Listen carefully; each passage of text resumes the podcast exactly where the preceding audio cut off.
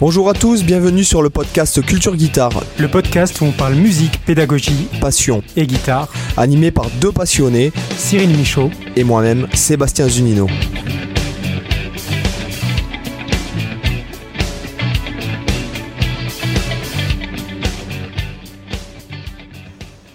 Bonjour à tous, euh, je suis Sébastien de sébastienzunino.com et je suis avec Cyril de cyrilmichaud.com. Bonjour à tous, donc bienvenue dans le podcast euh, Culture Guitare. Comment ça va Cyril? Moi la forme, en forme pour un premier podcast. Voilà. Donc on va dans cet épisode-là qui est l'épisode pilote, hein, euh, on va vous expliquer un peu le concept du podcast, le pourquoi du comment. Qu'est-ce qu'on va un peu aborder également. Voilà. Euh, donc, on a décidé de faire ce podcast ensemble parce que, bon, c'est vrai qu'on on ne s'est jamais rencontrés euh, en vrai, mais. Euh, que, la magie d'Internet. Voilà, la magie d'Internet. Euh, on s'est rencontrés il y a quelques années. tu m'avais envoyé un message pour m'interviewer. Exactement. Voilà, sur ton site. et puis, depuis, on est resté en contact. Et c'est vrai qu'on a souvent fait du brainstorming. Euh, on a souvent parlé de, ben, de guitare, de pédagogie, etc. Et donc, on a décidé d'en faire un podcast. Voilà, exactement. Donc, euh, le podcast, on voulait créer quelque chose euh, axé quand même sur la pédagogie, la pratique de la guitare, sur. Oui, toute la culture, tout ce, qui, tourne autour de la culture guitare et même la musique en général. Parce que nous-mêmes, on, on a l'habitude d'échanger au-delà même de la guitare. Ouais, c'est vrai. Euh, de parler d'un pianiste, d'un compositeur, d'un voilà, courant musical. Euh, je trouve que c'est intéressant. Euh, je ah pense... Oui, ça, permet d'enrichir, d'enrichir la, culture, de nourrir les idées. Donc, voilà, si à un moment donné on a envie de parler de musique vietnamienne, bah, si on a envie, on va le faire, parce que ça peut, ça peut nourrir, comme je disais, les idées. Hein.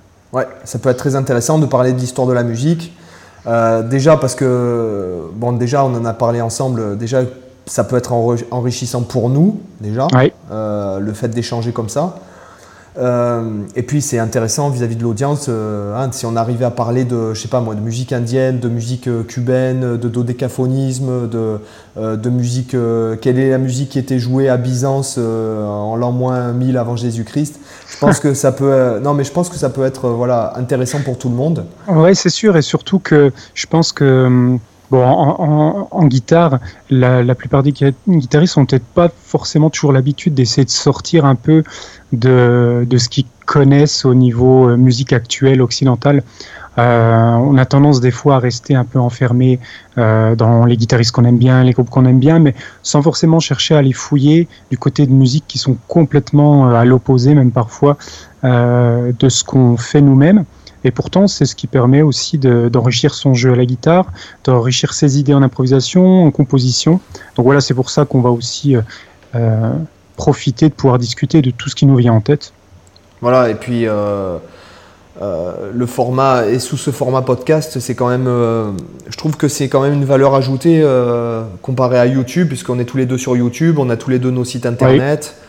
Je trouve que le format de podcast est intéressant à plus d'un égard. Euh, du fait que déjà, euh, quand tu vas faire ton jogging, tu peux euh, te mettre un podcast. Moi, ce qui m'arrive souvent, bon, j'écoute pas des podcasts de guitare, hein, mais ah quand tu es dans les transports en commun, quand tu fais, es en train de manger, quand tu donnes le bain aux enfants, quand tu, voilà, quand tu, je trouve que le format podcast, c'est quand même vachement intéressant et encore une fois, euh, aussi euh, dans le podcast, on va essayer d'avoir un maximum d'invités, euh, donc des gens que bon, je ne vais pas vous en parler aujourd'hui, mais on a contacté chacun de notre côté soit des acteurs, des acteurs du YouTube guitare, soit des compositeurs, soit des artistes qui ont une actualité. donc pour avoir des interviews, pour avoir... Toujours dans l'idée d'enrichir. Voilà, exactement. Et puis, euh, encore une fois, moi, je suis, vachement pour le fait euh, de, fédérer et de. Euh, comment dirais-je De fédérer et de consolider, cimenter une communauté un peu guitaristique française, puisque après, tout, je trouve que quand même. il y a quand même beaucoup beaucoup de guitaristes en règle générale et je pense que ça peut être bien. Les Américains, c'est quelque chose qu'ils font beaucoup plus facilement. C'est dans leur culture. Le, ils appellent ça le trust. c'est le fait de, de d'échanger, le fait de, voilà. ça fait un peu grande famille. Ouais, voilà, c'est ça. C'est un peu, c'est un peu l'idée, c'est un peu l'idée du truc. Donc, en fait, on va, nous, on va donc dans cet épisode, je pense qu'on va publier euh, une fois par semaine. Euh, encore une fois, pour l'instant, je, je tiens à dire aux, auditeurs que c'est un test. Euh, car il est évident que si au bout de 3-4 mois, on a 3 écoutes par épisode, je pense que même si c'est un plaisir, je pense que peut-être que. bon, enfin voilà, hein, on a. Enfin voilà, si c'est pour, si c'est pour rien, en fait, on, le, on arrêtera. Donc je vous invite à partager le podcast, en parler autour de vous. Euh, donc on sera présent sur toutes les plateformes principales de podcast. Et comme à l'heure où cet euh, épisode est enregistré, je ne sais pas encore euh, comment se déroulent les choses. Si vous voulez, hein. je peux parler de YouTube, je peux parler de mon site, mais je ne sais pas comment ça va être présenté, sous quelle forme, sur quelle plateforme, etc. Donc je sais qu'on sera sur iTunes de sûr. Et sur, j'imagine qu'on sera sur Google Podcast, en tout cas je l'espère. Donc je vous appelle à l'action. Euh, je vous appelle en fait à mettre une évaluation iTunes, euh, de nous mettre un 5 étoiles euh, de préférence hein, pour le référencement du podcast. Et surtout, je vous invite à mettre un commentaire avec ce que vous aimeriez peut-être voir traité dans le podcast. Est-ce que par exemple il y a un, sujet. voilà, un groupe parce qu'on a prévu de, faire un peu des bios de groupe et de, de, de guitaristes, de guitaristes même euh, d'autres musiciens. Voilà, de, comme on le disait, de, pianistes, de, de, compositeurs, euh, ou pourquoi même pas, pourquoi pas un arrangeur, pourquoi pas un, ingé, une bonne idée. un ingé son, ou un batteur, ou un percussionniste, ou, euh, ou une figure emblématique. d'un courant musical ou pourquoi pas même Pythagore hein, puisque bon il, il, a quand même sa place euh, dans, la musique aujourd'hui, en fait, on pourrait dire.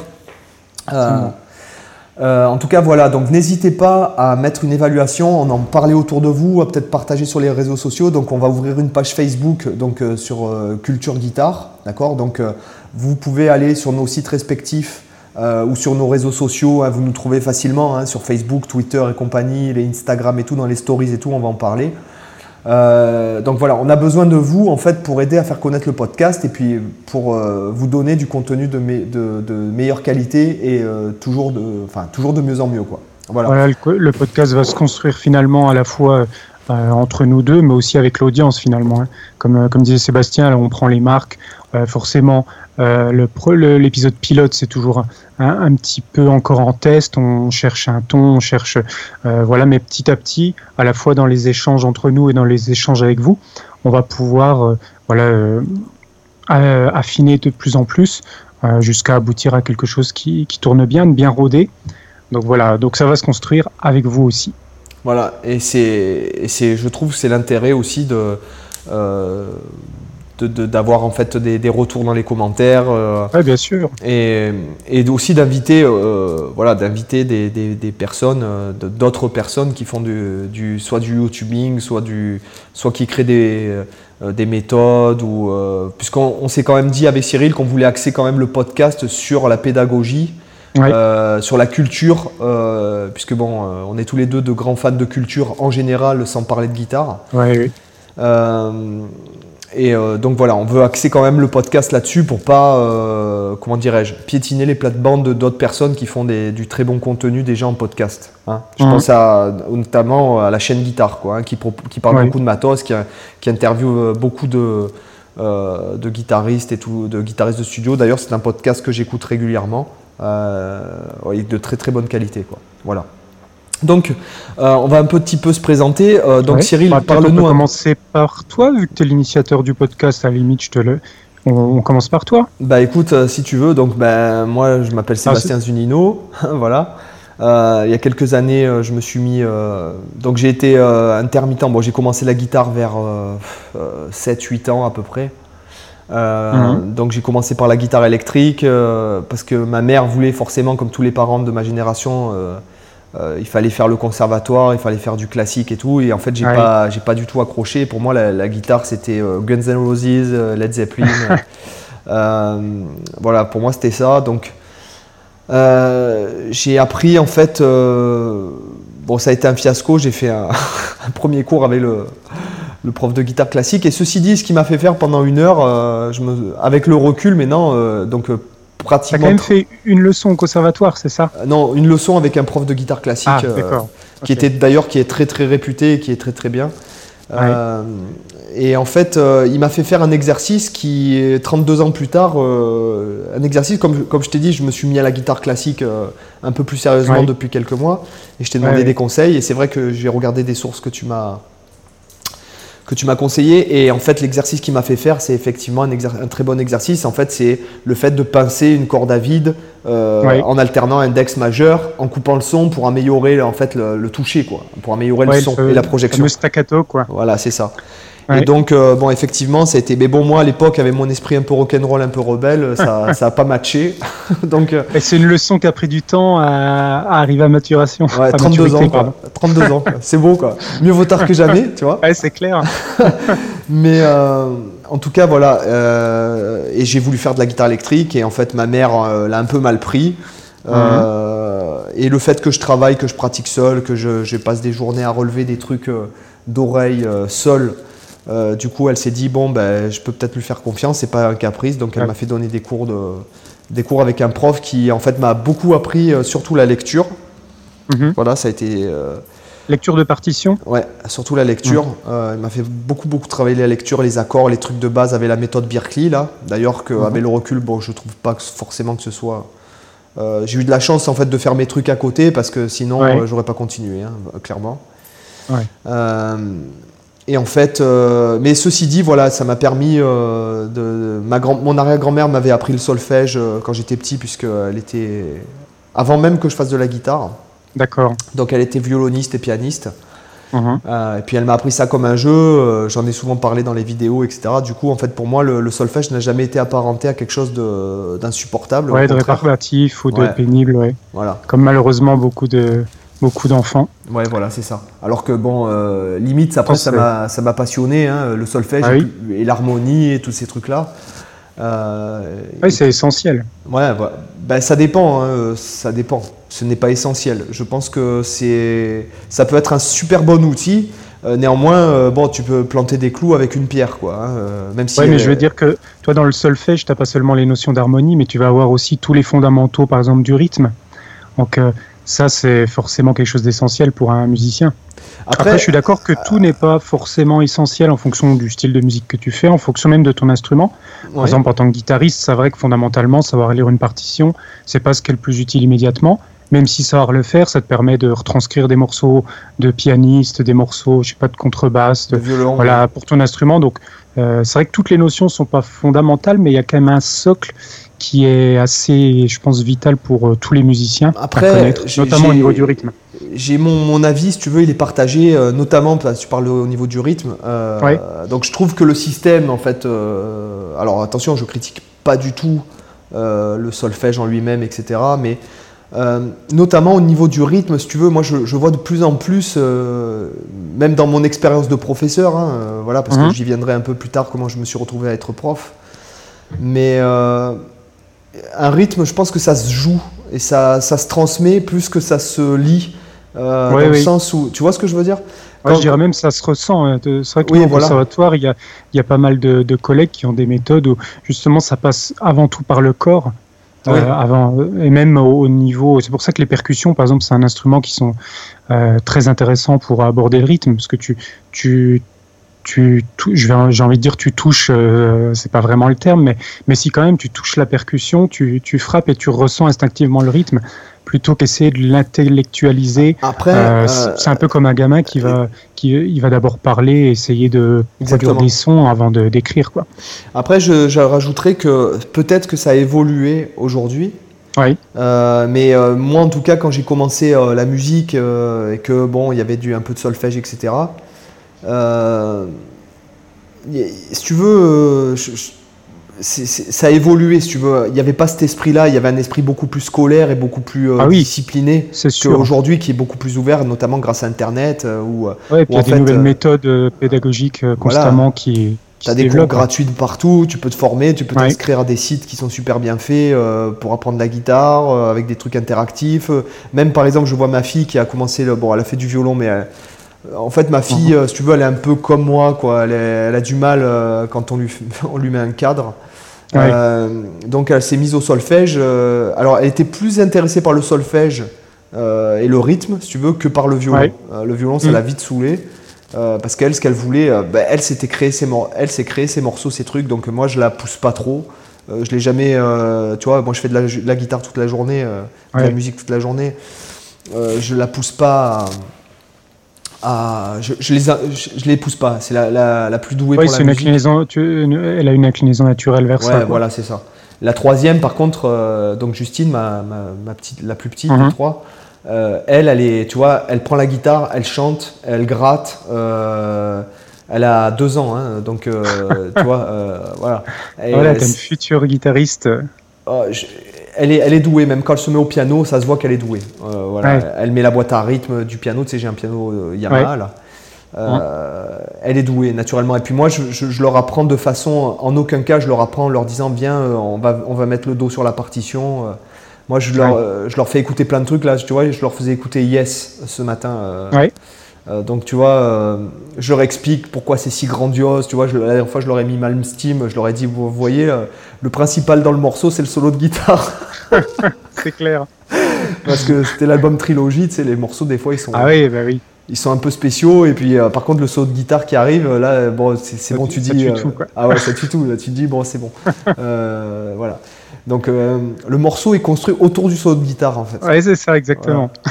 et avec tout le côté, et ce que j'aime chez Malmsteen, je tiens à le préciser, c'est tout le côté un peu euh, Ferrari, Rolex, euh, Santiago et fut en cuir avec la chemise ouverte.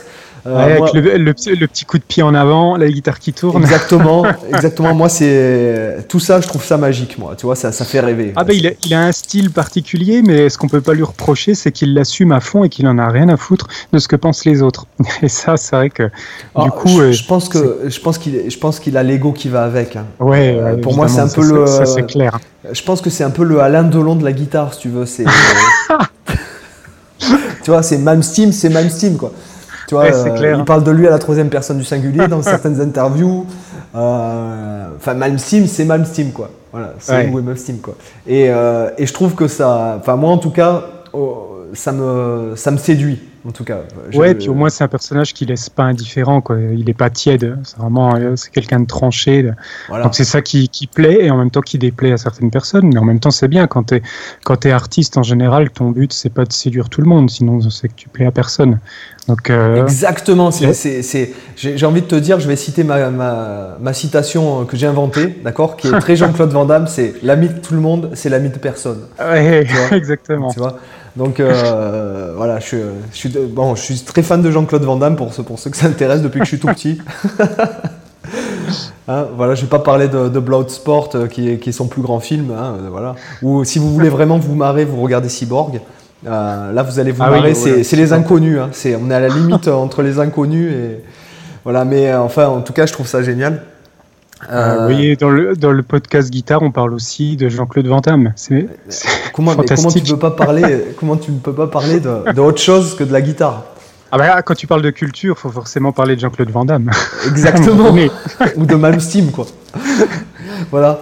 Euh, et donc, euh, pour, pour, en revenir un peu au, solfège, tout ça, donc c'est vrai que c'est un outil plus que, plus que nécessaire. Après, ceci dit, euh, Django Reinhardt connaissait rien au solfège. Même Birelli Lagrène, aujourd'hui, qui est quand même un mec qui a côtoyé tous les plus grands musiciens de la planète et tout, mhm. des fois, il est incapable d'analyser ce qu'il fait, et pourtant, ça sonne monstrueux.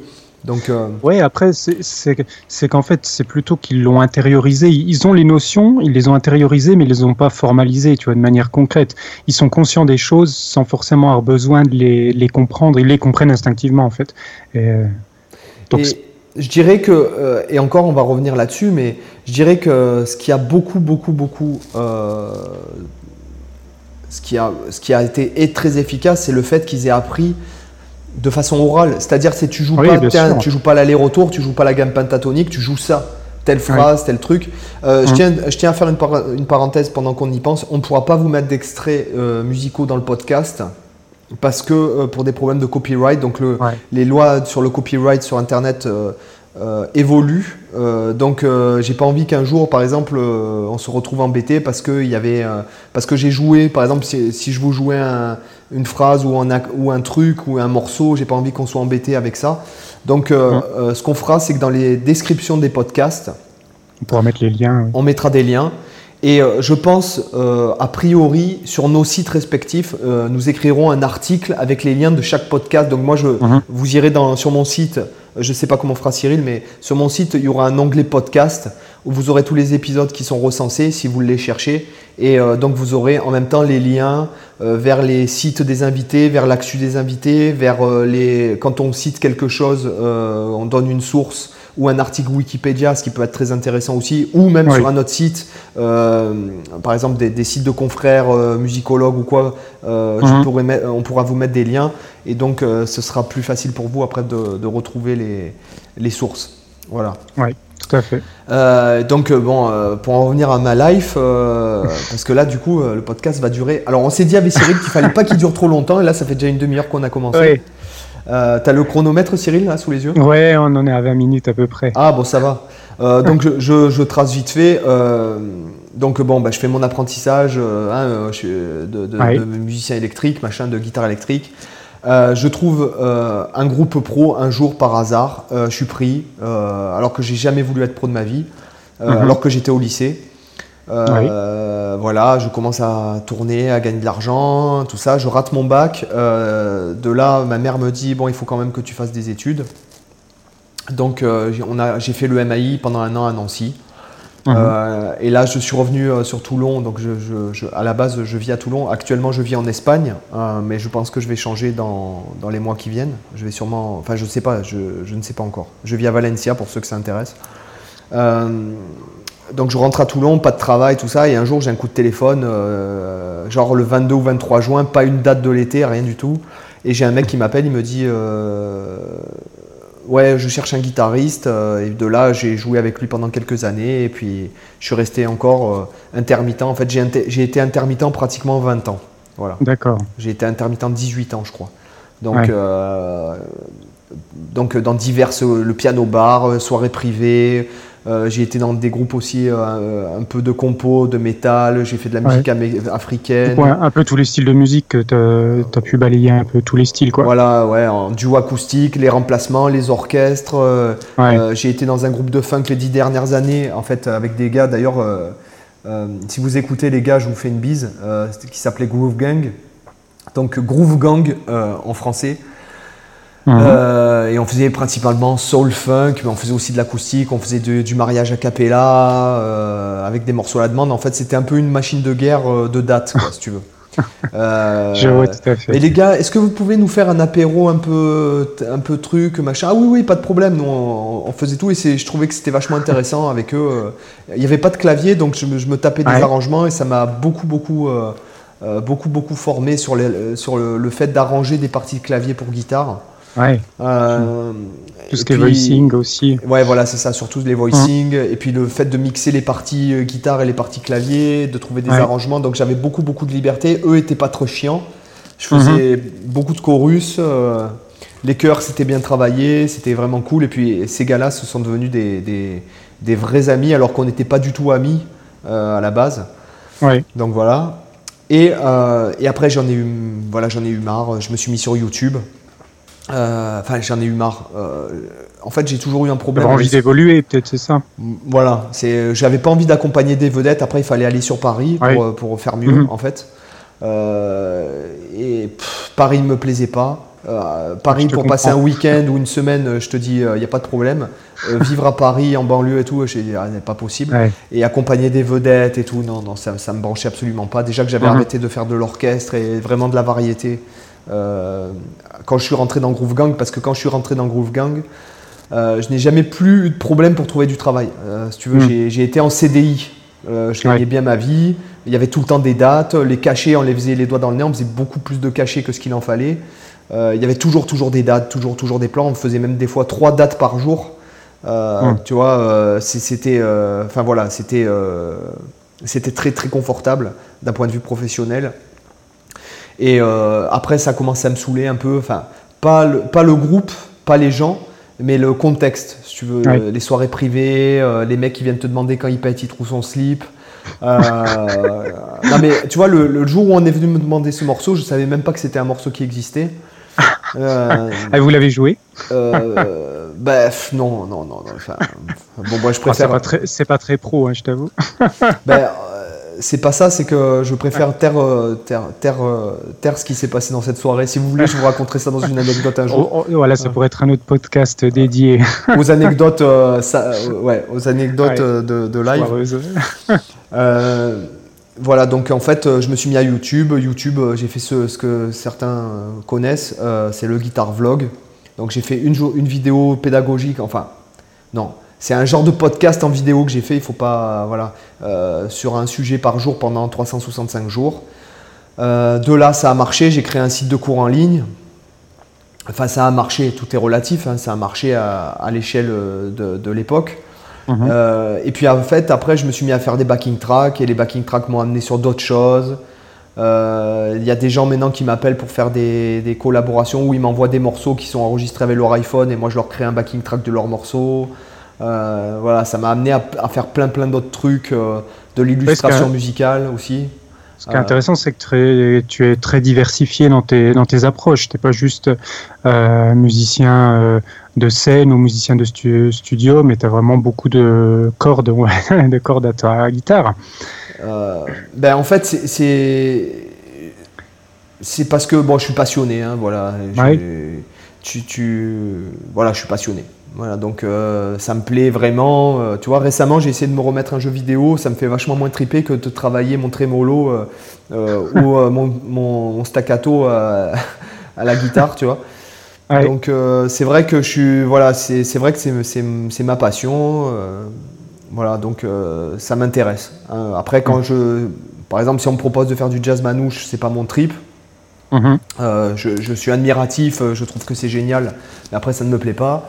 Euh, la country, par exemple, la country, tout ça, ça c'est pas des, styles qui m'intéressent forcément, tu vois. Je suis plus dans le. on a tous nos préférences, euh, forcément.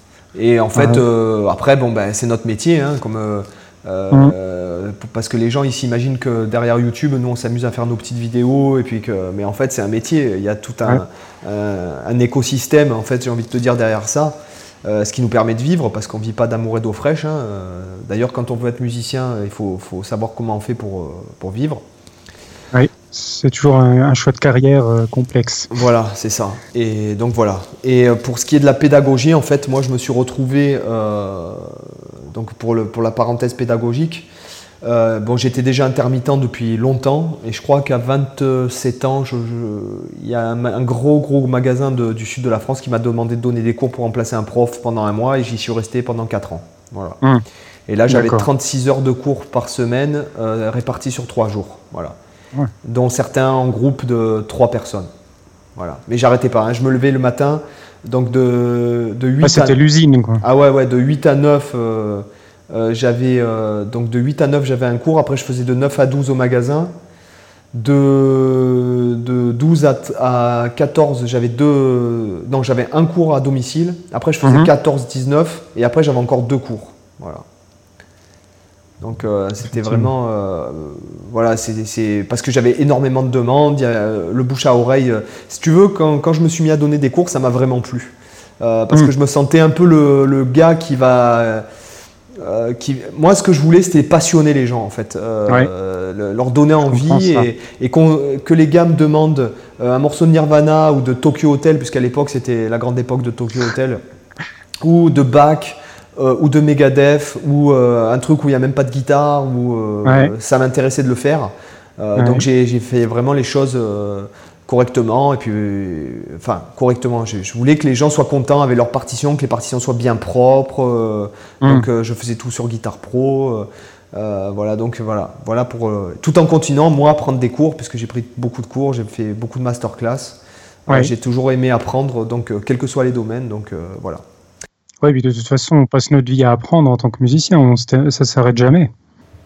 Euh, donc, euh, bon, ben voilà pour moi. Donc, euh, maintenant, à toi, Cyril, présente, présente-toi un petit peu, s'il te plaît.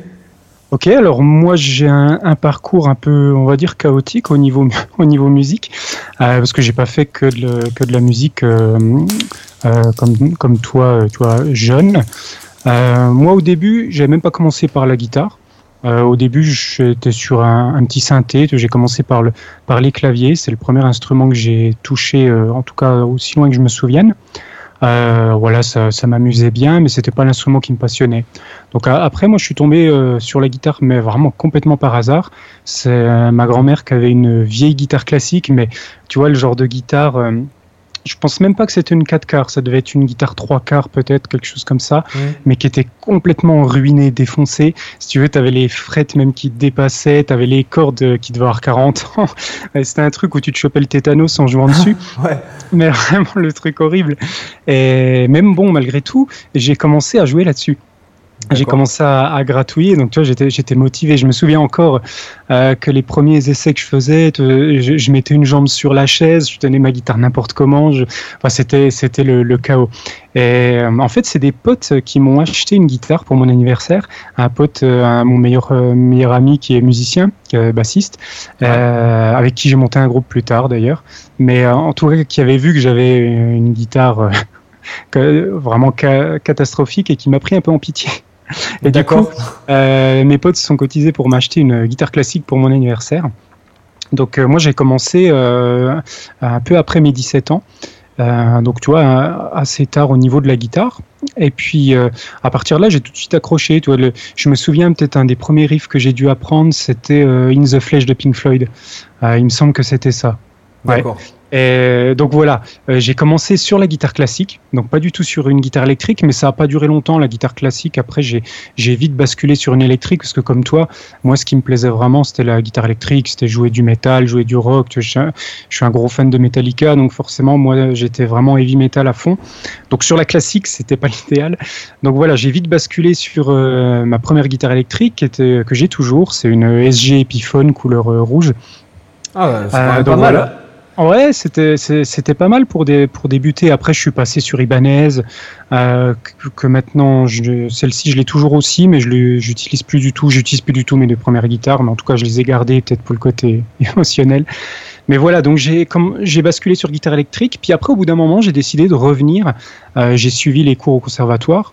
Euh, donc du voilà du premier cycle jusqu'au diplôme. Mais là, tu as, as fait du classique là à ce moment-là. Oui, c'est ça. Mais euh, je continuais, tu vois, l'électrique en, en, parallèle. Alors, pourquoi j'ai fait ça? C'est tout simplement que quand je jouais de la guitare électrique, j'avais euh, beaucoup euh, tendance à reprendre des morceaux de classique. Tu vois, je, je reprenais, euh, je réarrangeais du Bach, du Vivaldi, du Paganini, des choses comme ça que je jouais très mal à l'époque parce que je débutais. Et même malgré tout, ça me plaisait. C'était des types de musique que je voulais jouer également. Et après, je me suis dit bon, en même temps, ce type de musique, on peut aussi les jouer sur d'autres types de guitares. Et il y a aussi le fait qu'à l'époque, si je voulais prendre des cours avec un prof, ben euh, la guitare électrique, par exemple, au conservatoire, n'était pas enseignée. Euh, c'était forcément, tu étais obligé de passer par la classique. Et euh, alors tu vas te dire, mais pourquoi tu n'as pas pris des cours avec un prof électrique, tu en particulier? Alors j'ai eu cette expérience qui a été très mauvaise, donc c'était pas un bon souvenir. J'avais pris des cours avec un prof, bah, tu vois, en école, en, pas en école de musique, dans un magasin de musique. Euh, et du coup, c'était des cours collectifs. Donc, on était, euh, on était trois, si je me plante pas, on était trois. Et euh, bah, franchement, j'ai absolument rien appris. ça m'a laissé un très mauvais souvenir des cours collectifs. C'est pour ça que c'est quelque chose que pédagogiquement j'apprécie assez peu, en tout cas de la façon dont c'était fait quand j'étais étudiant. Parce qu'au début, je me suis retrouvé dans un groupe où vraiment les autres niveaux étaient très bas par rapport aux miens. Alors pas que j'avais un gros niveau, hein, parce qu'à l'époque je jouais depuis à peine euh, peut-être euh, quelques mois à tout casser, donc tu vois c'était pas c'était pas énorme. Je me souviens qu'à l'époque euh, j'étais je bossais Nothing Else Matters de Metallica, et donc je me suis retrouvé avec deux autres élèves mais qui débutaient quasiment. Donc du coup bah, le prof forcément il passait du temps avec eux. Euh, puis en fait moi j'ai pas appris grand chose. Euh, et je me souviens même d'un de situations absurdes. Tu vois j'avais euh, j'avais un solo que je voulais apprendre. Je sais plus ce que c'était. Ça devait être un solo de Pink Floyd mais je sais plus lequel. C'était peut-être Another Brick, Another Brick in the Wall Part 2. Et du coup, j'avais la partition, j'avais la, la, tablature avec moi, et j'ai dit au prof que je, voilà, je voulais apprendre ce morceau-là. Et en, fait, j'ai encore pas compris aujourd'hui pourquoi, mais il a voulu absolument retranscrire le solo en l'écoutant. Tu vois, il a mis le morceau, il l'a écouté et il essayait de le retranscrire comme ça. Et puis moi, je lui disais non, mais j'ai la partition, déjà, ça sert à rien. J'ai déjà la tablature. Et en fait, il a passé quasiment le cours à retranscrire le truc en l'écoutant, puis en me montrant, euh, euh, tiens, voilà, ça on le fait comme ça, ça on le fait comme ça, mais j'ai envie, j'avais envie de lui dire. Euh, que finalement ça me servait à rien parce que moi ce qui m'intéressait c'était de comprendre comment travailler le solo, tu vois, comment euh, pas juste voir, euh, bah tiens, là, faire le bend, euh, là, il faut utiliser tel doigté et tout ça, parce que ça, à la limite, j'avais la tablature qui me disait où poser les doigts, etc. Peut-être s'il y avait des erreurs, il aurait pu les corriger, effectivement. Mais disons qu'il a perdu, tu vois, tout un, quasiment l'heure entière à retranscrire un truc qui était déjà écrit et qui était globalement assez juste, voire totalement juste. Donc, après, c'est le problème un peu dans, dans ce genre d'école de musique, c'est que Là, c'était même pas une école, tu vois, c'était dans un, c'était un prof indépendant dans un magasin de musique. Ouais, enfin, c'est le, voilà, c'est qu'il y a, enfin bon, on, pourra en parler parce qu'on a prévu d'en parler dans les podcasts. Je pense qu'on va en faire un podcast là-dessus. Mais tu vois, après, au-delà de ça, ça, c'était sur un des cours. Mais après, il m'a changé de niveau parce qu'effectivement, euh, ça collait pas. Mais il a fait le cas inverse, c'est-à-dire qu'il m'a mis dans un niveau euh, avec d'autres guitaristes qui étaient déjà en train de faire du sweeping, euh, du tapping, des trucs hyper évolués, alors que moi, j'avais un mois de guitare et que j'arrivais à peine à jouer correctement. Donc là, c'était le cas inverse c'est que finalement j'ai pas appris plus en fait. C'était par contre c'était plus inspirant parce que tu voyais des guitaristes qui jouaient super bien et tu disais ouais euh, ça, j'ai envie de savoir jouer comme ça un jour tu vois. Et par contre euh, du coup bah j'ai j'ai pas progressé non plus. Euh, parce que ces cours étaient, pas adaptés. Tu c'est là la limite de la pratique collective quand tu as des niveaux complètement différents. Bah, en fait, soit ça, tire le niveau de tout le monde au niveau du plus faible, euh, soit le prof euh, s'en fout et se préoccupe que de ceux qui ont un meilleur niveau, et dans ce cas-là, c'est ceux qui ont le niveau le plus faible qui finalement n'apprennent rien. Dans les deux cas, c'est pourri. Quoi. Donc dans mon cas, euh, j'ai vite arrêté, et après, ça m'a un peu dégoûté, je t'avoue. Et c'est aussi pour ça que ça m'a vite amené à réfléchir à la pédagogie et c'est pour ça que je m'intéresse beaucoup à la pédagogie. Je pense que c'est aussi en partie lié à cette première expérience vraiment négative.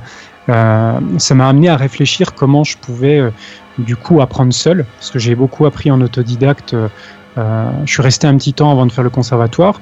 Et je pense que c'est aussi pour ça, après, je me suis dirigé vers le conservatoire, parce que je me suis dit, bon, l'expérience là en école de musique, c'était pas génial, et j'ai besoin d'un cadre plus carré, tu vois. Donc j'ai fait ce choix-là. Euh, alors du coup, je regrette pas parce que tout ce que j'ai pu apprendre grâce à la guitare classique, euh, bah, finalement, c'est des choses que j'ai pu mettre en pratique aussi sur la guitare électrique, notamment tout ce qui est jeu au doigt. Donc euh, c'est une bonne expérience et c'est bien pour moi d'avoir fait les deux en parallèle. De toute façon, moi, je, vais dire un truc, c'est que tous les élèves que j'ai eus et tous les gars que je vois qui ont fait de la guitare classique euh, sans parler de haut niveau de concertiste ou quoi, mais euh, c'est tous des gars qui ont une très très bonne technique, mmh. euh, voilà, même à la guitare électrique. Il faut, faut, Personnellement, je trouve que c'est une sacrée valeur ajoutée, quoi. Bah, c'est sûr, parce que tu, là, tu, tu tapes des pages et des pages d'exercices, d'études dans tous les sens. Donc forcément, tu as à la fois le travail musical, évidemment, et c'est pas que du travail euh, purement technique, mais euh, tu as, un, côté assez structuré, tu vois, qu'on n'a pas forcément en guitare électrique. Euh, tu vois, en guitare classique, tu sais que quand tu es dans ta première année, tu étudies tel type de morceau, tu dois savoir faire tel type de choses au niveau technique.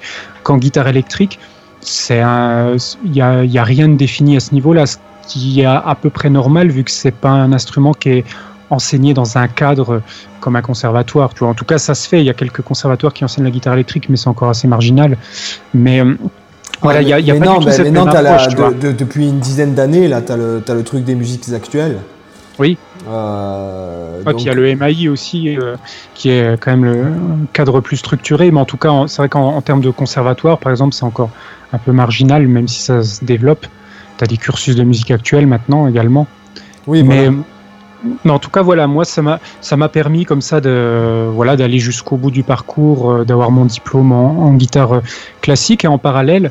Donc, j'ai pas fait que de la guitare, j'ai étudié aussi bah, tout ce qui est euh, harmonie, écriture, contrepoint, fugue, enfin tous les, les, classiques, tu vois. De, j'ai fait aussi le cursus de composition, pareil jusqu'au jusqu'au diplôme. Donc, en parallèle de la guitare, j'ai aussi pas mal étudié euh, parce que moi, depuis le début, euh, vraiment, j'ai toujours été intéressé par la composition. Mmh. Toi, reprendre des morceaux existants, euh, je l'ai fait au début. Aujourd'hui, c'est un truc que je fais quasiment plus parce que ça m'intéresse pas beaucoup. moi, j'ai tout de suite, dès que j'ai posé mes mains sur une guitare, un des premiers trucs que j'ai essayé de faire, c'est composer des musiques. Ouais. C'est vraiment ce qui me plaît, tu vois, le côté créatif. Et, j'ai une question. Alors là, j'ai une question parenthèse qu'on peut-être on traitera dans un autre parce que moi, voilà, moi, je suis un peu plus outsider que toi en fait. Hein.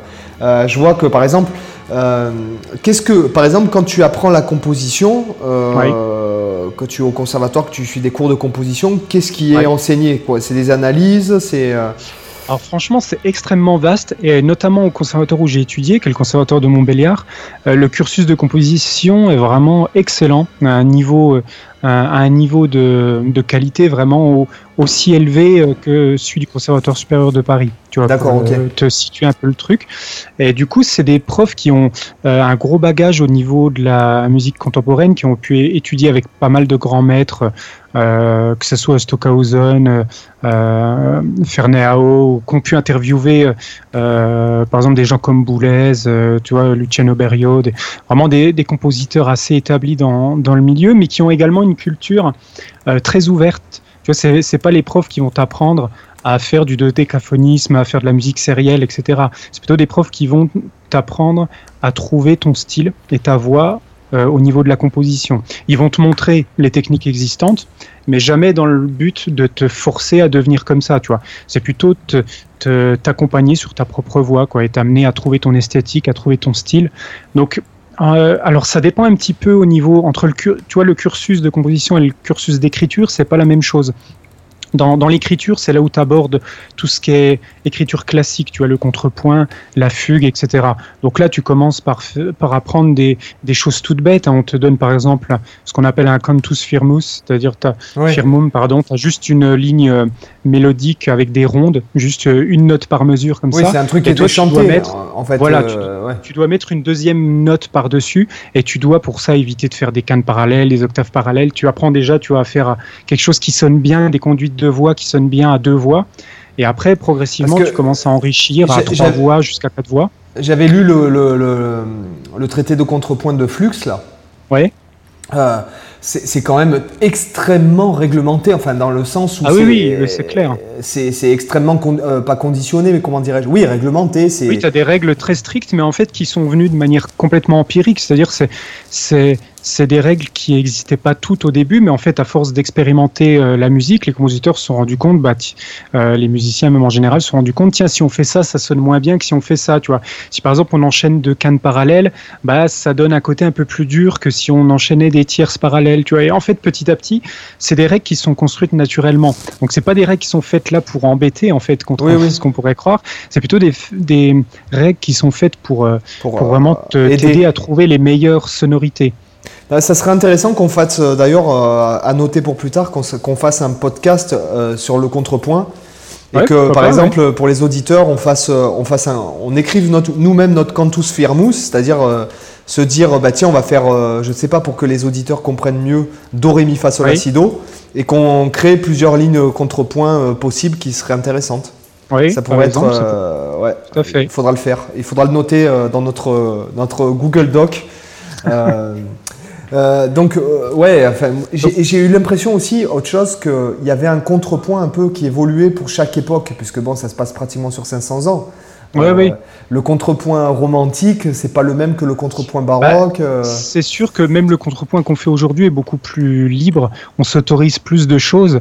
entre le contrepoint vraiment rigoureusement strict, c'est vrai qu'une fois que tu connais les règles, L'avantage, c'est que tu as la possibilité d'en sortir, tu vois, de les mm. briser, de les contourner pour obtenir un effet que tu veux, mais tu le fais de manière volontaire parce que tu sais les règles de base à respecter et tu es capable de les contourner sans faire de la merde, tu vois, en comprenant, euh, en faisant que malgré tout, ça sonne, ça sonne bien. Donc évidemment, les choses évoluent, mais de toute façon, la musique évolue continuellement. toutes les, les, structures, les règles qu'on utilise, on peut arriver soit les, soit les enrichir encore plus, euh, soit les briser, c'est ce qu'il y a, c'est ce qu'il y a eu avec le, début de la musique contemporaine dans les années 50. Hein. ils ont, ils ont viré toutes les, toutes les règles classiques, ils ont tout remis à plat pour inventer un nouveau système. Donc, il y a la possibilité d'enrichir des systèmes existants et de briser ils Ont... Alors, qui, je me suis intéressé, bon, pas que je sois un grand fan de la musique dodécaphonique, mais je me suis quand même mhm. vachement intéressé. Moi, j'aime les gens brillants, hein, qu'est-ce que tu veux. Euh, euh, c'est vrai que je me suis intéressé donc un peu à Schoenberg, un peu à Boulez, et notamment j'ai lu euh, Penser la musique aujourd'hui, donc de Boulez. Euh, en fait, l'idée c'était quand même de créer un système, un système pour Boulez en tout cas, un système fini. C'est-à-dire que mhm. une fois que tu as choisi ta série, tu, tu, la, tu la déclines sous toutes les formes possibles et imaginables. Euh, même avec des valeurs relatives de rythme et de nuances. Et en fait, tu obtiens un système qui est euh, fini. quoi. C'était un peu le délire de Boulez. Et surtout, euh, d'écrire la musique qui n'avait pas été écrite. Parce que, en fait, ce qu'il faut que dire aux gens, que les gens ne, les gens n'en sont pas forcément conscients, c'est que si tu veux, on a les grands tubes du classique, on a les grandes vedettes, on va dire Bach, Haydn peut-être un peu moins, tu vois, qui, est, qui est un peu contemporain de. il est Ouais, il est contemporain de Bach, hein, Haydn, hein, je crois. Ou... Haydn, tu l'avais au niveau de la période de Mozart euh, classique. Donc ouais, il est post-Bach, ouais. Euh, mais bon, c'est quand même, c'est quand même très influencé par Bach, hein, quand même, euh, Haydn. Donc, ce que je veux dire, c'est que il y a les grandes vedettes, mais il y a des milliers et des milliers de compositeurs dont on n'a jamais entendu parler, qui ont écrit des, des, milliers d'œuvres. et donc, en fait, on se rend pas compte, en fait euh, de, des millions peut-être de morceaux de musique classique qui existent. Euh, ah, c'est clair. Voilà. Donc, Quand tu euh, penses à tous les morceaux qui ont été perdus et tous les compositeurs qui ont été oubliés. Mais bon, l'histoire, elle fait le tri dans ce qu'il faut garder, ce qu'il faut pas garder généralement. Oui. même si, même si bon, Bach n'a pas été connu pendant, a été complètement perdu pendant des années, des dizaines d'années. Déjà, déjà la, la postérité s'intéressait à Bach parce que Bach a eu la démarche d'aller voir Karl Emmanuel en Angleterre. Il y a ça aussi. Mmh. Et s'il n'y avait pas eu Glenn Gould, le public d'aujourd'hui, contemporain, il ne connaîtrait pas Bach. Et pourtant, Bach aujourd'hui, tout le monde en parle comme une référence. Donc en fait, il y a peut-être des, des, des, centaines de compositeurs qui sont passés à la trappe et qui ont écrit des, oui, sûr. merveilles. Des chefs-d'œuvre. Voilà. Et c'est là où ce que je voulais dire, c'est que euh, après le délire de ces gars-là, c'est que on est à mi-chemin, on n'est plus dans la musique, euh, donc dans la définition de la musique, c'est-à-dire euh, un ensemble de notes qui, qui sonnerait agréable à l'oreille. Là, on est dans la recherche. Oui, oui, complètement. Voilà, c'est un peu comme quand tu vas voir un mathématicien qui t'explique sur quoi il travaille. Tu commences à te dire non mais ça sert à rien quoi. voilà, donc mais ça aidera peut-être les gens dans 100 ans ou 200 ans où il y aura peut-être un, mmh. Euh, puisque je pense que la musique a été la difficulté, en fait, si tu veux, la technicité de la musique a été à son paroxysme euh, à la fin du XXe siècle, que ce soit dans le classique ou dans le jazz fusion ou dans les, dans les métissages. Et aujourd'hui, on revient à des trucs qui sont vraiment euh, ultra simplistes, quoi. Quoi que tu vas me dire, le gent. oui, ça, ça, dépend un peu des courants, peut-être après. parce que effectivement, tu as eu des courants qui sont, qui sont revenus, par exemple, je pense dans la musique, euh, dans la musique euh, classique, tu as, un retour par exemple à la tonalité, tu vois, ou chose que pendant le, euh, suite au dodécaphonisme, au sérialisme, c'était un peu le, le, le ça qui était imposé comme style et du moment que tu faisais que tu faisais un accord mineur ou majeur, c'était, on pouvait te pendre. Ouais. J'exagère un peu, mais tu, vois, le, tu vois, le, genre. C'était un, c'était un drame d'écrire quelque chose qui, qui, sonne bien. Et euh, après, tu as eu tout le courant déjà, même déjà l'arrivée du courant minimaliste, avec Philippe Glass, euh, Steve Reich, ce genre de personnes, ils ont déjà mis un coup de pied dans tout ça pour revenir vers des choses plus, euh, plus simples, plus, plus tonales. Tu as des gens comme Arvo Part aussi qui sont revenus sur le côté très, très tonal en affirmant vraiment les accords euh, mineurs, majeurs. Donc, même au niveau du 20e, tu avais quand même des contre-courants, tu vois, euh, qui revenaient déjà à ce système euh, plus simplifié. Même si en parallèle, tu en avais d'autres comme Ferneyao, qui est là, qu'on appelle le courant New Complexity, où là, le, vraiment, c'est de pousser la difficulté où les morceaux sont injouables tels qu'ils sont écrits. Tu vois, tu vas avoir des mesures absurdes qui n'existent pas. Tu vas avoir des tempos genre 122,5, euh, des, des, choses qui sont clairement injouables. mais en fait, c'est fait pour pousser aux limites de ce qui est possible humainement, tu vois. Hmm. Donc, tu as les deux qui coexistent en fait. Et après, si on revient au niveau des musiques actuelles, c'est vrai que tu as des courants. Ben, je pense que dans le métal, tu as, à la fois les courants qui simplifient, mais tu as aussi ceux qui poussent toujours plus loin. Euh, effectivement, le gent, il y a, un côté euh, assez technique, assez, notamment au niveau rythmique, qui peut être euh, assez difficile à mettre en place, à penser, tout ce qui est polyrythmie et tout ça. Les polyrythmies, les, trucs avec les cantolés, là j'ai vu. C'est quoi que j'ai entendu la dernière fois Où je me suis dit, punaise, mais c'est. Enfin bon, bref, il y, a des gars, même quand tu, tu, peux les suivre sur Instagram, euh, euh, notamment un qui s'appelle Charles Caswell. Euh, ah, je connais pas. Bah, tu iras écouter Charles Caswell, donc je le dis pour l'audience. c'est. C'est impressionnant quoi. Après, bon, moi j'irai pas écouter ça toute la journée, sachant que. Qu'est-ce que j'écoute en ce moment pour te dire Tu vois, j'écoute Ravel, donc tu vois. mais euh, c'est vrai que et en même temps il y a des courants où je trouve que bon euh, le jazz devient de plus en plus euh, tu vois là où on avait des, des, des, trucs à la fin du XXe siècle où on avait des trucs mhm. hallucinants dans le jazz comme je pense à Alan Allsworth hein, ceux qui me connaissent et toi toi tu sais bien que c'est mon c'est mon idole. C'est ton héros. C'est mon ah ouais c'est mon héros quoi. Ouais c'est clair. Pour, pour, vous dire les gars allez voir ce que j'ai partagé. J'ai partagé un passage live. Ah oui je l'ai vu ouais, c'est vrai que c'est impressionnant. Pouah, mais punaise euh, c'est un mélange de, Coltrane et de Boulez à la guitare. Quoi.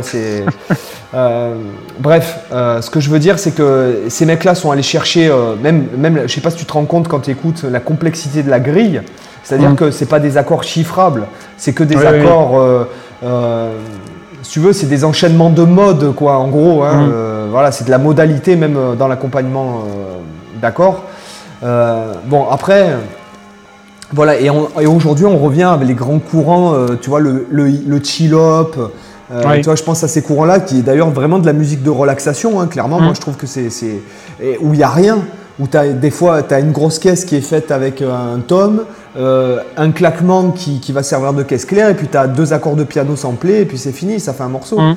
Ah et c'est très populaire. Et regarde même la, pop music, quand tu écoutes par exemple, je pense à un truc bêtement là, je pense à Village People euh, YMCA, t'écoutes l'arrangement, si, si, tu, si tu fais abstraction du, du côté minu humoristique et conceptuel, hein, on va pas euh, épiloguer mm. là-dessus, mais quand tu écoutes l'arrangement du morceau, tu fais ouais, d'accord quoi.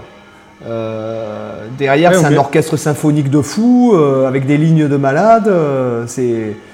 Ouais, t'as as aussi Good Vibration des, des Beach Boys qui est, qui est assez assez énorme au niveau arrangement en fait. Voilà, et c'est la euh, musique populaire.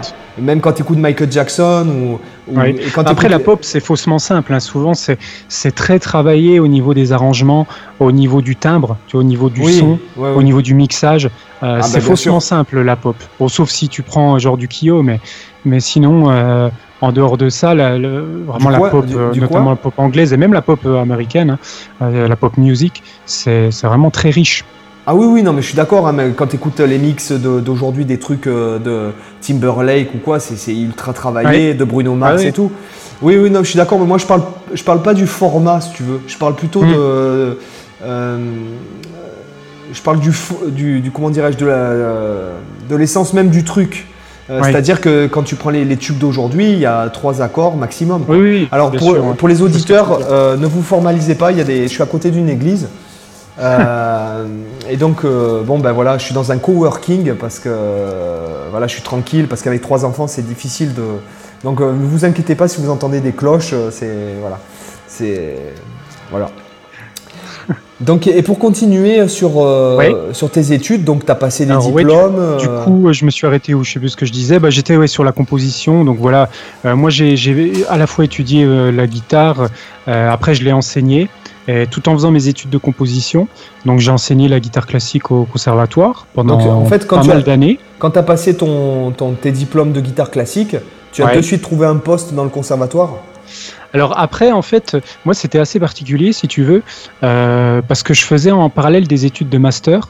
en parallèle du conservatoire, de la composition et de la guitare. Et en fait, j'ai fait un master en, en multimédia, en création multimédia, axé avec une option sur la musique. Donc c'était création musicale euh, vraiment adapté sur euh, tout ce qui est euh, interactivité, musique, on va dire musique à l'image, si tu veux, musique de film, jeux vidéo, ouais, quand même, musique pour le web. T'as assuré quand même, hein, parce que t'as bah, C'était pas simple de faire tout ça en même temps, effectivement. Et c'est vrai que du coup, euh, aussi bizarre que ça puisse paraître, euh, effectivement, j'ai été ensuite euh, en poste au conservatoire où j'ai étudié, à Montbéliard, mais pas du tout par rapport à mes diplômes en guitare, c'était par rapport à mon master. Ah, j'ai été pris pour, pour enseigner tout ce qui est art numérique. Donc que j'enseigne toujours d'ailleurs là-bas, ou si tu veux avec une de mes une de mes collègues, on enseigne aux enfants qui ont à peu près, allez, on va dire, ils sont autour de la dizaine d'années. Euh, on, leur enseigne la composition et la création, ce qu'on appelle la création numérique au travers des nouvelles technologies. Alors au, début, quand on a commencé, on était encore sur des ordinateurs fixes avec des souris. Aujourd'hui, on est sur les iPads depuis euh, quelques années, mais on va encore évoluer les systèmes. Maintenant, on, est de plus en plus dans tout ce qui est interactivité à base de, captation de micro, à base de euh, même éventuellement, tu vois, captation de mouvement par la caméra, euh, ce genre de choses. On essaye euh, capteur de, de mouvement, enfin en tout cas tout ce qui est vraiment dans les dernières recherches possibles de, des nouvelles technologiques. Mmh. voilà, on essaye d'enseigner aux enfants à, à, créer de la musique, à la fois avec des instruments, mais aussi le côté euh, le côté euh, électronique, donc leur faire composer avec euh, des, applications sur la tablette, mais aussi avec des collègues, donc avec les percussions, ils font également de la danse, etc. Donc moi, ça fait partie de mon travail. j'ai été embauché pour ça à l'origine et en parallèle, j'ai aussi enseigné la guitare classique pendant pas mal d'années en même, en même temps que j'enseigne plus aujourd'hui parce que mon poste a évolué. Euh, donc maintenant, je suis vraiment euh, sur euh, tout ce qui est création numérique et art numérique au conservatoire. Donc j'enseigne par exemple pour ceux qui connaissent le logiciel Ableton Live, donc un séquenceur hein, comme Cubase, comme Pro Tools, etc., qui est vraiment axé sur les musiques actuelles, sur le live. Donc par exemple tous les DJ, c'est vraiment le, le logiciel qu'ils utilisent à fond et tous ceux qui font de la musique électronique en général, ça fait partie des softs les plus utilisés. Voilà, ça fait partie des choses que j'enseigne. Euh, toujours la création numérique. Euh, donc, tu vois, c'est assez diversifié. Euh, c'est ça qui est intéressant en même temps. Et tu vois, je suis toujours sur cet axe à la fois de la composition et à la fois de, la, guitare. Donc après, j'enseigne aussi à l'université en parallèle, parce que je suis responsable de... Alors là aussi, c'est assez marrant, c'est que je suis responsable de l'option musique euh, qui est là où j'ai où j'ai été étudiant à l'origine aussi. Quand j'étais en master, dans ma première année de master, ils ont ouvert un parcours musique et son justement. Mmh. Donc j'ai fait partie de la première promo. Et maintenant, je suis responsable de l'option justement de, de, ce parcours musique et son. Euh, donc dans la même université. Donc là, c'est finalement un petit peu les mêmes principes. On apprend, j'apprends aux étudiants de master à, à créer de la musique, à, faire du sound design. Donc par exemple, on prend des séquences de films et on refait intégralement le sound design de la séquence. Alors selon les années, des fois je prends un extrait de jeu vidéo, des fois on fait avec un film ou, une série euh, ou un dessin animé, parfois c'est arrivé. Donc, euh, et on leur apprend aussi à composer de la musique. Donc toujours avec Ableton Live et aussi tout ce qui est interactivité. Donc pouvoir euh, faire de la musique générative, par exemple avec des logiciels comme euh, Max MSP, euh, tout ce qui est programmation musicale, tu vois. C'est la composition assistée par ordinateur, ou par exemple tu peux développer ton programme qui va générer de la musique en fonction d'un utilisateur qui va interagir devant un écran, par exemple devant une caméra. Donc des choses assez intéressantes musicalement. On est, on, est, on est presque sur de la recherche. Bah, ça en fait partie, oui. C'est vraiment dans, c'est vraiment dans la recherche qui touche à tout ce qui est, euh, tout ce qui est euh, interactivité musicale, tu vois. Hmm. Ouais, c'est vraiment intéressant, quoi, comme job. Oui, c'est ce qui, c'est ce qui me plaît dans, dans ce travail-là. Et du coup, tu vois, si je reviens un peu sur mon aspect guitare, c'est des choses qui m'enrichissent euh, bien parce qu'au début, j'étais vraiment dans le côté assez classique, alors pas classique dans le sens guitare classique, mais classique, c'est-à-dire le guitariste qui joue du rock, du, heavy metal. Tu vois, j'avais monté un, groupe où on faisait pas mal de, de compos, euh, où on était dans un style euh, rock, euh, ouais, rock assez traditionnel. Du coup, aujourd'hui, c'est absolument plus du tout ce que je fais, mais rien à voir. Euh, aujourd'hui, j'ai pas de groupe, je joue exclusivement seul. et du coup, je, je joue, moi, je joue uniquement mes compos, je joue jamais la musique euh, des autres et euh, accompagné tu par des dispositifs de projection vidéo, euh, diffusion électronique, ce, ce, genre de choses. Donc absolument plus rien à voir. Là pour le coup, c'est peut-être plus proche de ce qu'on peut trouver dans dans la musique entre guillemets contemporaine euh, avec euh, ce qu'on appelle la musique mixte. Par exemple, tu vas avoir je sais pas, une musique pour violon et électronique où tu as le violoniste sur scène en train de jouer et tu as par exemple le compositeur qui est, qui est à côté de l'ingé son et qui, qui l'ordinateur et qui diffuse des sons électroniques dans la salle de concert pendant que le musicien joue, qui interagit avec lui. C'est un peu cette approche-là que j'ai aujourd'hui et donc une approche exclusivement soliste. Je joue plus du tout avec d'autres musiciens. Euh, parce que ça correspond bien à ce que je, à ce que je cherche euh, à faire. C'est plus, en fait, c'est plus facile pour moi, si tu veux. Euh, parce que je sais les idées que j'ai envie de, de, faire et du coup je vais plus vite seul tout simplement donc donc en tout cas pour pour parler de l'approche pédagogique un peu tu vois tous ces aspects là moi ce qui m'a ce qui ce qui m'a intéressé c'est que euh, je fais face à des publics très différents tu vois mes plus jeunes élèves ils ont Ouais, ils ont une dizaine d'années. Les plus vieux, c'est aller jusqu'à 75 ans, tu vois, pour les, les, plus âgés. Et à chaque fois, des, des, des fois, c'était des élèves, euh, du coup, des élèves de l'éducation nationale. Parfois, c'est des étudiants de master. Parfois, c'était des profs euh, d'autres conservatoires qu'on forme, qu'on forme. Parfois, c'est des amateurs complètement, tu qui viennent prendre des cours et qui sont pas forcément musiciens, mais qui font des initiations. Et donc, du coup, tu es obligé d'adapter ta pédagogie constamment, euh, de chercher les meilleurs moyens d'enseigner. Et euh, même au niveau de la guitare, c'est ça qui est intéressant. Par, en ayant eu des élèves en guitare classique, des élèves en guitare électrique, c'est pas les mêmes profils, c'est pas les mêmes besoins. Euh, et du coup, tu es obligé voilà, de réfléchir ta pédagogie. Tu, tu peux pas te poser et te dire bon, voilà, là, tu ouvres ton cahier, on fait le premier exercice et dire ça aux 45 élèves que tu vas avoir euh, dans la semaine. Tu vois, ça, tu es obligé. Bah, de toute façon, tu en sais quelque chose en tant que prof. Hein. Euh, voilà, tu es obligé de, de, prendre en compte l'élève et d'adapter ta, ta, pédagogie constamment. Et c'est ça qui m'a amené, moi, à réfléchir pas mal à la façon d'enseigner. Et c'est ce qui m'intéresse aujourd'hui, toujours, toujours euh, trouver la meilleure manière d'enseigner à la personne que tu as en face de soi. Pas la meilleure manière d'enseigner en général, mais la, la meilleure manière d'enseigner à celui que tu as en face. D'ailleurs, on en parle souvent.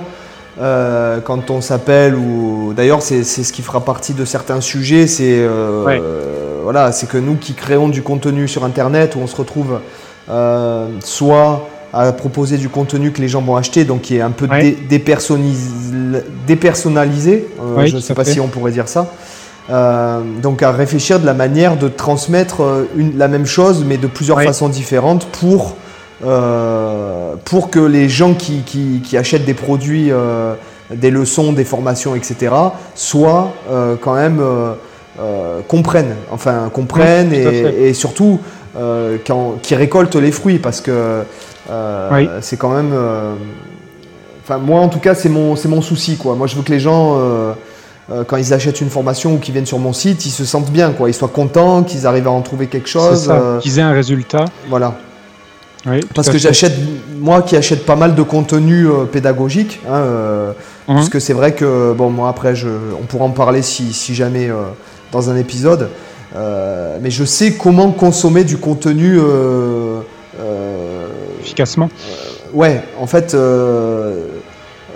enfin, quand tu achètes une formation, enfin, moi je sais que si j'achète une formation, enfin, sur, sur Internet, donc moi j'achète beaucoup de trucs américains déjà. Ouais je, prends 4 heures et je bosse que ça et je prends des notes et euh, mmh. euh, tu vois, je note ça, je note des. Enfin voilà, je prends beaucoup de notes, je travaille en même temps. Euh, j'imprime le truc, je souligne ce qui, ce qui, ce qui m'intéresse, ce qui m'intéresse pas. Je barre ce qui m'intéresse pas parce que bon clairement tu achètes des trucs des fois euh, soit ça me plaît pas, soit, soit j'y vois pas d'intérêt euh, d'un point de vue, euh, de, mon point de vue. Mais enfin, voilà. En tout cas, ça, on en parlera beaucoup dans le, dans le podcast, parce qu'on voulait quand même l'accès vachement pédagogie. et que voilà, que qu'on puisse même avoir peut-être des profs qui mettent en commentaire leur méthode, ou qui commentent sur nos sites puisque comme je vous l'ai dit, donc sur cyrilmichaud.com ou sébastienzunio.com, vous aurez en fait euh, des, récapitulatifs des podcasts, vous pourrez les écouter directement. Euh. Hein. On, va, voir comment ça évolue, euh, puisque avec Cyril, on a prévu de, si jamais ça, fonctionne bien, etc., on a prévu de, faire un site dédié au podcast où vous pourrez peut-être même poser vos questions en mode audio. Ou, enfin, pour l'instant, on ne sait pas. Pour l'instant, c'est le premier épisode, donc on ne sait pas trop. Euh, donc ben, c'est super, euh, c'est super. T'as quand même assuré quoi. C'est quand même beau de, mener tout ça bien. Bah, oui, après j'ai envie de dire que quand t'es passionné, c'est pas si difficile en fait. Ouais, mais de mener tes, études multimédia en même temps de donner des cours et en même temps de faire euh, tes, diplômes de composition et tout, c'est quand même. Oui, mais je pense que, tu vois, on, est, toi, toi-même, tu disais, dans ton parcours, tu as enseigné, mais en même temps, tu continuais aussi à, apprendre des choses de, ton, de ton côté. Et je pense que c'est justement quand tu es pédagogue, euh, le, pire truc à faire, c'est de te dire que tu n'as plus besoin d'apprendre. Parce que c'est là que tu, tu finis sclérosé euh, et que euh, tu finis complètement dépassé. Tu es constamment obligé de, de te nourrir de nouvelles euh, méthodes. Moi, je regarde beaucoup comment fonctionnent les autres profs. J'ai mes méthodes, mais ça m'empêche pas de regarder comment fonctionnent les autres et de me dire ah ouais, lui, il a une bonne idée, ça c'est pas mal. Et après, je vais essayer de l'expérimenter. Alors des fois, il y a des méthodes que j'ai testées qui n'ont pas marché, euh, ou parce que t'es pas dans l'énergie, ou euh, ouais, ou parce que ça correspondait pas à ma manière de faire. Tu vois, on a chacun une personnalité. Oui, bien sûr. As certaines méthodes qui collent pas à certaines personnalités. Et des fois, ça collait pas à certains élèves, ça, et ça collait bien. Toi, des fois, tu as des élèves qui ont besoin d'un cadre ultra rigide, et t'en as d'autres, si c'est rigide, ça les fait fuir, tu vois. Et, du coup, ah euh, voilà, quand tu es pédagogue, du coup, tu es, toujours en train d'apprendre en parallèle. Donc, j'ai pas trouvé ça si difficile, si tu veux. Euh, et après, c'est vrai que j'enseignais aussi la guitare électrique dans une école de musique en parallèle. J'avais les deux, tu vois, guitare classique que j'enseignais au conservatoire, plus guitare électrique dans un un que j'ai arrêté depuis. J'enseigne plus ni la guitare électrique ni la guitare classique. je le fais que en cours particulier maintenant et sur internet. Mais mais du coup, voilà, tu es toujours quand même obligé de te former euh, pour être au top. Ah oui, forcément donner le meilleur. Euh, parce que forcément, les élèves, ils te payent pour avoir un résultat. Euh, il faut leur donner, il faut répondre à leurs besoins. Et tu peux pas. bon, il y a des profs qui le font, mais euh, tu tu peux pas te contenter de raconter n'importe quoi, de donner des, trucs qui servent à rien à l'élève, de, faire le strict minimum. Bon, il y a, y a, des profs qui sont pas très scrupuleux qui le font, mais bon, moi c'est pas ma philosophie et ma façon de voir l'enseignement. Après, euh, je, tiens à préciser que ça, effectivement, après on peut pas. Euh, je pense qu'on peut pas juger. Euh, enfin, en tout cas, non. Moi, je pense que je peux pas juger euh, d'autres profs. Euh, dans le sens où euh, des fois, tu as des élèves qui veulent venir faire leur petite heure de guitare avec un mec cool et pas se prendre la tête. Quoi. Euh, donc ça, euh, comme tu dis, bon, il y en a qui ont besoin de rigidité, donc notamment c'est les élèves avancés, parce que le mec, il vient, vient pas pour que tu lui dises qu'il est génial. Le mec, il vient pour que tu lui casses euh, un peu le... voilà, que, hein, on est d'accord. Après, tu as des élèves, c'est leur petite heure de guitare, et quand... Moi, je te donne l'exemple, hein, on parlera des anecdotes d'élèves, etc. J'ai eu une j'ai eu une jeune fille qui est venue pendant 4 ans prendre des cours une fois par semaine, mais sans jamais rien rater. Hein. Et ça a été sa première heure de guitare pendant 4 ans. Toutes les semaines. Et pour moi, ça a été dur. Euh, et si bien que, bon, au bout d'un certain temps, euh, tu vois, à la fin de la première année, j'ai dit, bon, euh, elle à sa maman, je lui dis, non, mais elle fait, elle fait rien. Hmm. Là, je, vais dire, là, vous me payez pour rien, hein, je, je, vous le dis franco. Hein. Euh, c'est pas qu'elle n'a pas de capacité, bien au contraire, c'est que elle ne fait rien. Donc je lui ai dit, je lui ai dit ça fait un an que c'est sa première heure de guitare. Et la maman, elle me dit Non, non, mais Sébastien, c'est pas grave, elle adore venir te voir, donc voilà. oui, c'est plus un moment d'échange. elle, est venue pendant 4 ans. 4 ans, 4 ans. Et, et, au bout de 4 ans, elle ne savait rien faire. Rien, de rien. j'ai eu des cas comme ça aussi. Ça n'a pas duré 4 ans, mais parce qu'au conservatoire, on les laisse, on peut pas les laisser durer 4 ans comme ça. Oui, oui voilà, c'est ça. Là-dessus, tu vois, c'est l'avantage. Mais effectivement, j'ai eu des cas comme ça aussi. Mais on pourra en reparler dans un podcast dédié pour ça. Ouais. Parce que là, les amis, ça fait quand même une heure, donc ah euh, on a, on, avait dit, qu'on faisait court. Hein. Non, non, on s'était dit, non, non, Cyril, il faut dire aux gens, on va jouer la transparence parce qu'il faut que ce soit détendu quand même. C'est qu'on s'est dit, au bout de 38 minutes, on commence à se dire, oh là, attention, là, ça fait 1h08. Donc déjà, on a passé d'une demi-heure, quoi, ce qui est pas mal. Mais après, un premier. Voilà, c'est pas mal. Donc ça, ça, ça, en dit long sur ce qui va se passer par la suite. euh, en fait, c'est que moi, je suis pour le, la transparence, en fait, du, un peu de. Euh, je suis pour, on n'est pas à la radio, on n'est pas à France Culture, ah ou à, tu vois je suis pour quand même que, tu vois, quand par exemple je t'ai interrompu euh, pour, avoir, euh, pour savoir ce que tu bossais en, en composition, enfin, je trouve que c'est intéressant et. et oui, de toute façon, on va se permettre de, de, dépasser euh, si on en a envie. Hein. voilà, c'est ça. Comme tu dis, c'est détente. C'est nous les chefs. C'est nous les chefs, c'est nous qui commandons. et voilà. Donc, donc après, pour pour revenir un peu au podcast, comme c'est le premier épisode, donc je pense qu'on va essayer, euh, avec Cyril, on s'est dit qu'on allait essayer de publier une fois par semaine. je pense qu'on publiera le jeudi. D'accord mhm. euh, Je ne sais pas ce que tu en penses, Cyril, je pense que c'est bien. Ça me va bien. Ouais, le jeudi, euh, voilà, jeudi, ça sonne. Hein. et que donc vous serez notifié si vous vous abonnez, que vous suivez la page Facebook donc, de Culture Guitare. D'accord?